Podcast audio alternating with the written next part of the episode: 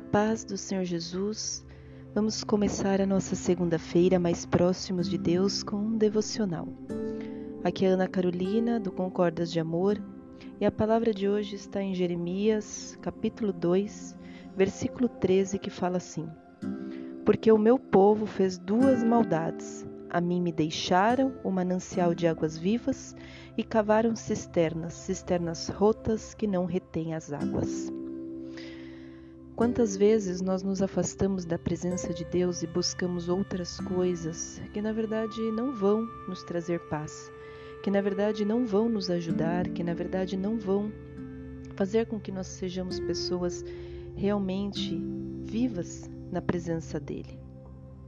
Quantas vezes nós abandonamos a verdadeira água da vida por momentos, por situações, por questões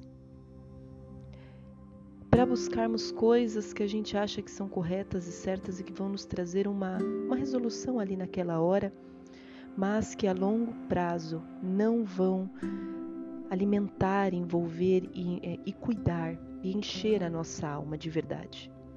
Deus, ele muitas e muitas passagens, ele nos atrai para a presença dele, falando desse amor, falando desse cuidado e falando de quem ele é para que a gente possa se deleitar e se envolver na presença dele. Amém?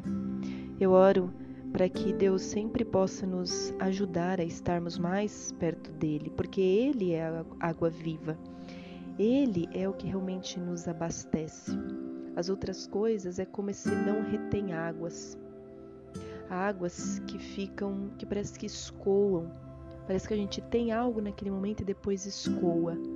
Mas o verdadeiro relacionamento com Deus faz com que essas águas sejam vivas, águas vivas que brotam no nosso coração e que vão para outras e mais pessoas. Amém? Que Deus abençoe muito seu dia, fique na santa paz do Senhor Jesus e até amanhã, se Deus quiser.